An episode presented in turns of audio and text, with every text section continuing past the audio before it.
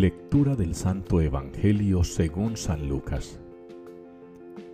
En aquel tiempo, Jesús fue a Nazaret donde se había criado, entró en la sinagoga, como era su costumbre los sábados, y se puso en pie para hacer la lectura.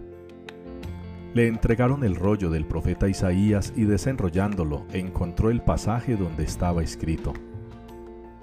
El Espíritu del Señor está sobre mí, porque Él me ha ungido me ha enviado a evangelizar a los pobres, a proclamar a los cautivos la libertad y a los ciegos la vista, a poner en libertad a los oprimidos, a proclamar el año de gracia del Señor.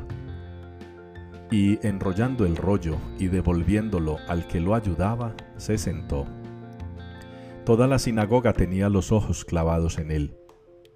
Y él comenzó a decirles, Hoy se ha cumplido esta escritura que acabáis de oír y todos le expresaban su aprobación y se admiraban de las palabras de gracia que salían de su boca. Y decían, ¿no es este el hijo de José?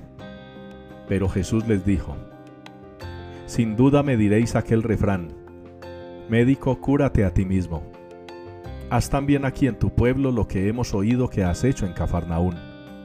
Y añadió, En verdad os digo que ningún profeta es aceptado en su pueblo Puedo aseguraros que en Israel había muchas viudas en los tiempos de Elías, cuando estuvo cerrado el cielo tres años y seis meses, y hubo una gran hambre en todo el país. Sin embargo, a ninguna de ellas fue enviado Elías, sino a una viuda de Sarepta, en el territorio de Sidón. Y muchos leprosos había en Israel, en tiempos del profeta Eliseo. Sin embargo, ninguno de ellos fue curado sino Naamán, el sirio.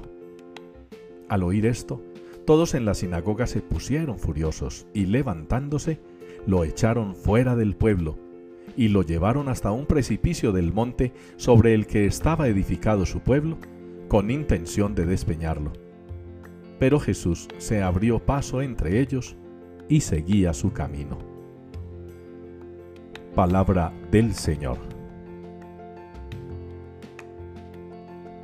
Cuánto amo tu ley, Señor es la respuesta con la que nos unimos hoy en la liturgia al Salmo 118. Cuánto amo tu ley, Señor. Y llegar nosotros a amar la ley del Señor de tal manera que pudiéramos entregar nuestra vida, arriesgarla siquiera, de tal manera que no pudiéramos sino refrendar lo que repetimos. Cuánto amo tu ley, Señor, con actitudes de verdadera entrega Hoy estamos celebrando la memoria del martirio de San Juan Bautista. Un martirio que si queremos decirlo grotescamente, él se buscó. Pero se lo buscó por predicar la verdad. Se lo buscó por hablar claro. Se lo buscó por ser un verdadero profeta que anuncia y denuncia sin pelos en la lengua, sin cargarle agua a nadie. Carecemos hoy en día de profetas entre los pastores y laicos profetas valientes que no se dejen amedrentar. Está la iglesia siendo perseguida, acorralada, como lo fue Jesús en el relato del Evangelio. Una iglesia que es apretada por todos lados, buscando quienes la persiguen destruirla, desaparecerla, porque el profetismo de algunos les molesta. Ojalá el profetismo fuera de todos pero muchos cobardes se esconden detrás de sus altares y escritorios, se esconden detrás de sus camándulas y medallas, y se conforman con rezar, mientras la multitud, como perros rabiosos, sacan a la iglesia del mundo como aquellos de la sinagoga sacaron a Jesús con intención de matarlo. De verdad que nos hace falta carácter y entrega.